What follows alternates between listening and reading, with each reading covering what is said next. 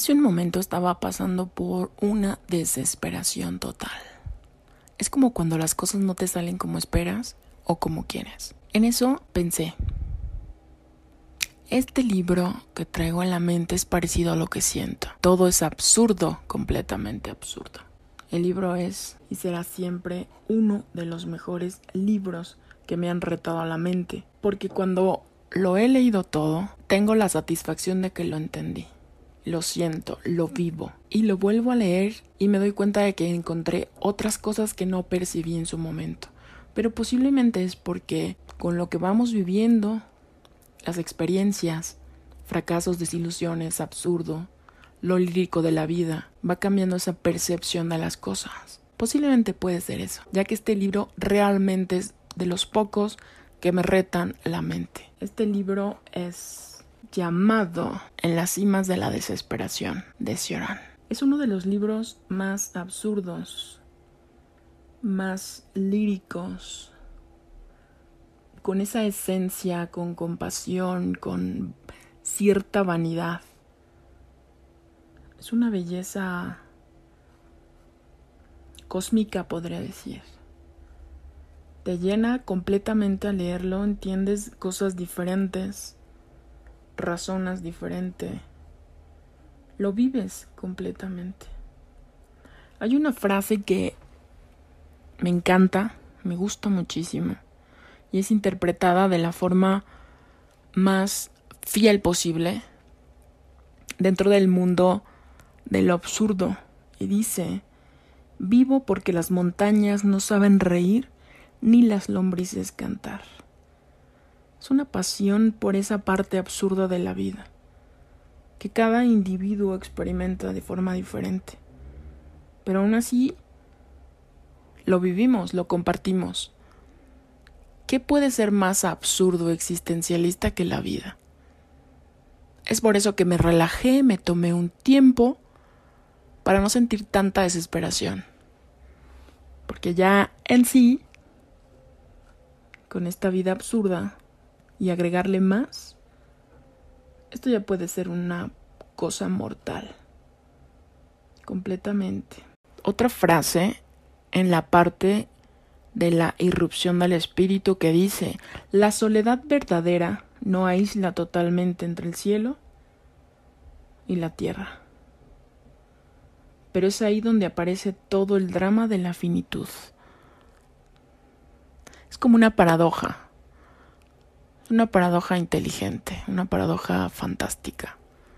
Es un libro del que podremos hablar horas y horas enteras, porque son como frases aisladas que se van conectando poco a poco, si estás presente. Si quieres leer este libro, no te recomiendo que lo leas rápido, todo de corrido, o que quieras terminarlo en un día.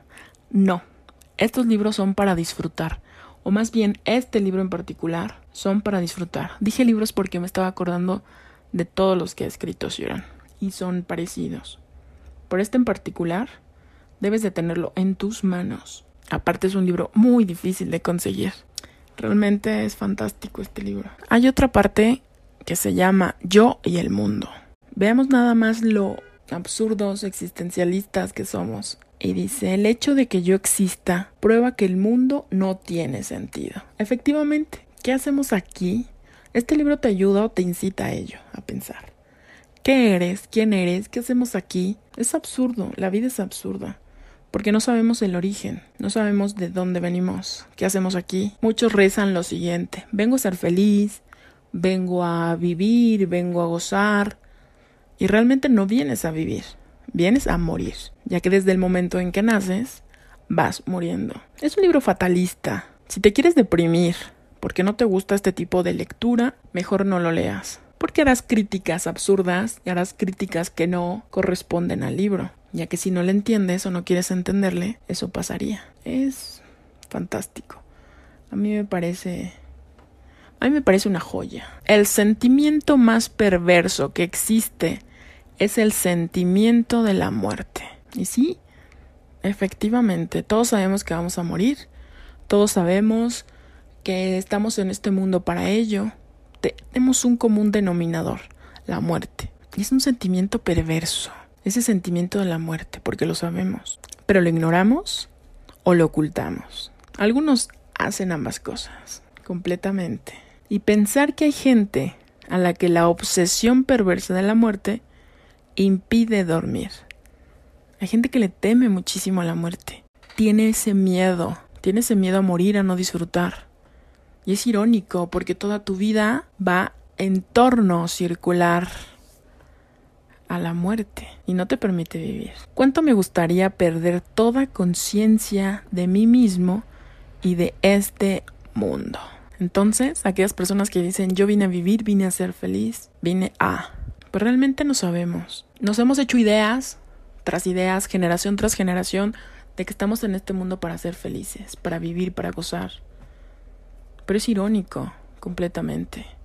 Es irónico tener esa manifestación de generación en generación de que venimos a cierto punto. Vienes a casarte y si no te casas, no viviste. Es un paradigma totalmente que no lo sabemos. Solo vive. Punto. Y no hay más. Eso es parte de lo grotesco de la vida.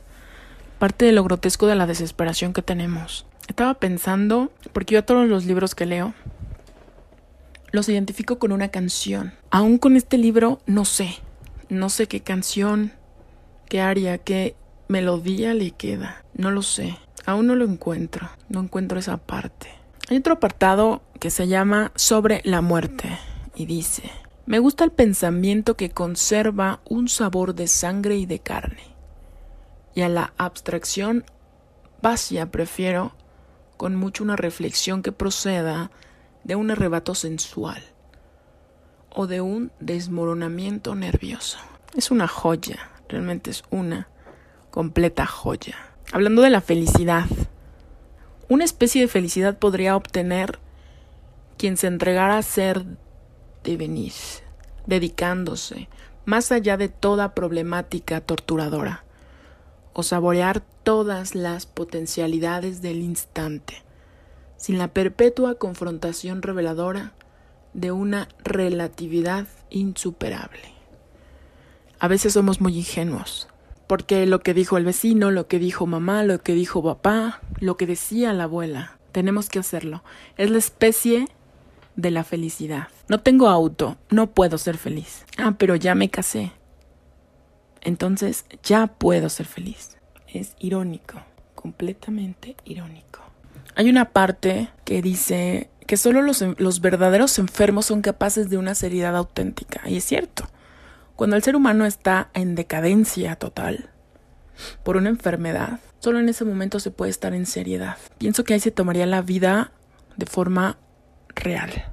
Y dice que los demás están dispuestos a renunciar en lo más íntimo de sí mismos a las revelaciones metafísicas procedentes de la desesperación y de la agonía a cambio de un amor cándido o una voluptuosa inconsciencia. Aquí es la parte del amor. También vienes a este mundo a ser feliz y amar. Ya son dos cosas. Son dos requisitos para que estés en este planeta de forma coherente. Yo no lo veo de esa manera. Pero es parte de... En este mundo tan absurdo, tan rápido, tan caótico. Realmente puede ser que hasta melancólico. Estamos en una sensación completamente vacía y próximamente a la nada. ¿Tú te puedes dar cuenta? Ve a tu alrededor y dime qué personaje ves coherente o qué personaje ves viviendo como dicen ellos. Ahora vivir es tras un teléfono. Ya no se disfruta. Incongruencia total. Ya somos melancólicos melancólicos, vivimos fatigados. Puede ser que hasta la percepción de la felicidad o de la vida ya haya cambiado. Llegamos a ser hasta negativos. Y esa fatiga lo que está haciendo es separar al humano del mundo y de todas las cosas. ¿Te das cuenta? Prácticamente toda la desesperación humana se encuentra en este libro. ¿Te quieres deprimir? ¿Quieres ser consciente? ¿Quieres entrar en un mundo que posiblemente no vayas a entender, te recomiendo este libro, completamente. Es como grabar un video de 10 horas a la nada, a los... De verdad, podríamos hacerlo para este video. Mientras escuchas la voz, va a estar grabando a la nada. Durante 10 minutos, 15 minutos. Quizá tu mente en este momento ya está explotando. He tenido errores verbales los cuales no pienso cortar, ya que este libro me hace que la mente se abra de una forma sin, sin vendas, sin tapujos, que sean libres, seamos libres un momento. Tenemos errores. En la vida vamos hablando y no vamos editando cuando nos equivocamos. En este momento me he equivocado unas tres, cuatro veces. Pero es parte de, es parte de... Y recuerden que estaba desesperada. Pero me encontré con esta maravilla. Y en este momento estoy viendo a la nada y estoy pensando qué sinfonía, melodía, canción, interpretación le pondría a esta joya. Y aún no sé. Es uno de los libros que me ha superado completamente. Por eso le tengo mucho cariño, mucho aprecio. De lo que estaba hablando hace un momento sobre los errores, sobre no editarlo, hay un apartado que se llama Nada es importante. ¿Qué importancia puede tener que yo me atormente? ¿Que sufra o que piense? Es lo que hablaba. Prácticamente este libro habla de todo eso. Yo lo veo de esa manera. Es como un derrumbamiento de, de esas capas que tenemos. Si alguien realmente se ha sacrificado para que yo sea hoy más feliz, soy en realidad aún más desgraciado que él, pues no deseo construir mi existencia sobre un cementerio. Maldita sea la historia. Nada debería interesarme ya. Hasta el problema de la muerte debería parecerme ridículo. El sufrimiento, estéril, ilimitado, el entusiasmo, impuro. La vida, racional. La dialéctica de la vida, lógica y no demoníaca. La desesperación, menor y parcial. La eternidad, una palabra vacía. La experiencia de la nada. Una ilusión. La fatalidad, una broma. Si lo pensamos seriamente, ¿para qué sirve todo ello en realidad? ¿Para qué interrogarse? ¿Para qué intentar aclarar o aceptar sombras? ¿No valdría más que yo enterrase mis lágrimas en la arena, a la orilla del mar, en una soledad absoluta? El problema es que nunca he llorado, pues mis lágrimas se han transformado en pensamientos tan amargos como ellas. Bueno, podría estar hablando y hablando sobre este libro. Y eso que voy en la página 26. Es un libro que da mucho y que realmente me ha confortado. Se me ha ido completamente a la desesperación. Puede ser una contradicción. O quizá mi mente es muy dicotómica. Y dice lo siguiente, para finalizar. Porque todo ser humano lleva en su interior no solo su propia vida, sino asimismo su propia muerte. Y con esto digo adiós.